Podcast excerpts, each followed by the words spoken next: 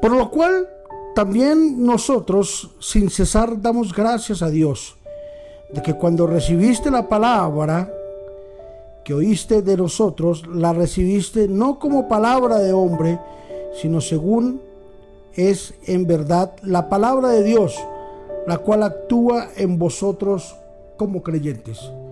Primera de Tesalonicenses capítulo 2, versículo número 13. En este día hablaremos sobre el poder creador de la palabra de Dios.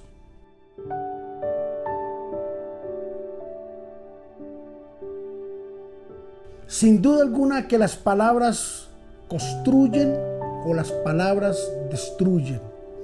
Los dichos de nuestra boca nos van a catapultar hacia un éxito o nos van a llevar a hacer descender hacia una escalera hacia el mismo infierno. Las palabras que salen de nuestra boca serán las palabras de Dios, las que nos llevarán a algo para crear o para destruir.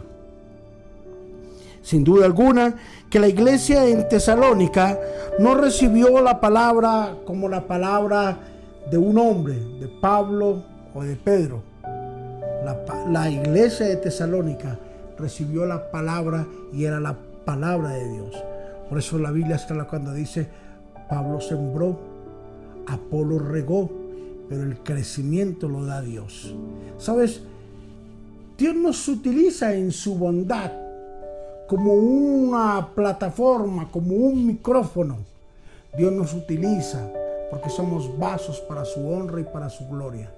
Pero la verdad es que cuando un hombre y una mujer hablan la palabra de Dios, no es la palabra de ellos la que sale de su boca, sino la palabra de Dios, la que sale y da vida. No es la sabiduría de un hombre, no es la sabiduría de un predicador, no es la sabiduría de una persona que expone la palabra. Porque qué gracia tiene exponer la palabra de Dios y ponerle la sabiduría humana cuando la palabra ya viene condensada con la sabiduría de Dios. Por eso cuando tú escuchas un mensaje, cuando escuchas un predicador, no es la sabiduría del hombre, es la sabiduría de Dios que está condensada en la palabra del Señor. La palabra de Dios es creadora. La palabra de Dios es transformadora. La palabra de Dios es la que sana. La palabra de Dios nos enriquece. La palabra de Dios nos lleva a otro nivel. Por eso es necesario que hoy puedas entender que cada vez que tú escuchas la palabra del Señor, estás creando algo nuevo dentro de ti.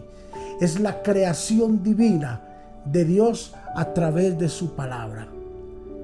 ¿Qué palabras están saliendo de tu boca? ¿Palabras de bendición o de maldición? La Biblia es clara cuando dice, de una fuente no puede salir agua dulce y agua salada a la vez. No puede salir. ¿Qué palabras están saliendo de tu boca?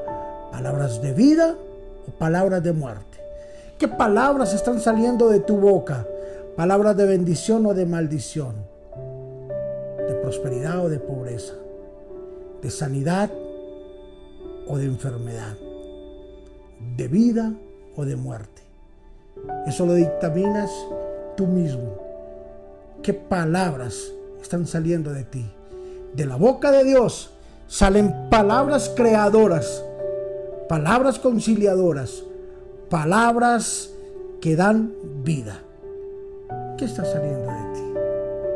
Padre, te bendecimos en esta hora y te damos gracias por la exhortación que tú nos haces en este día. Gracias por ayudarnos a entender que nuestros labios, que nuestra boca, que nuestra lengua solo se articularán, Señor, para hablar cosas de bendición y de vida. Hoy te entregamos, Señor, nuestras palabras, te entregamos nuestros deseos, te entregamos, Señor, nuestra mente, te entregamos nuestras declaraciones y las ponemos en tus manos para que tú obres en ella y para que nosotros podamos ver el fruto de las cosas buenas que hablamos. En Cristo Jesús. Amén y amén. Las palabras tienen vida.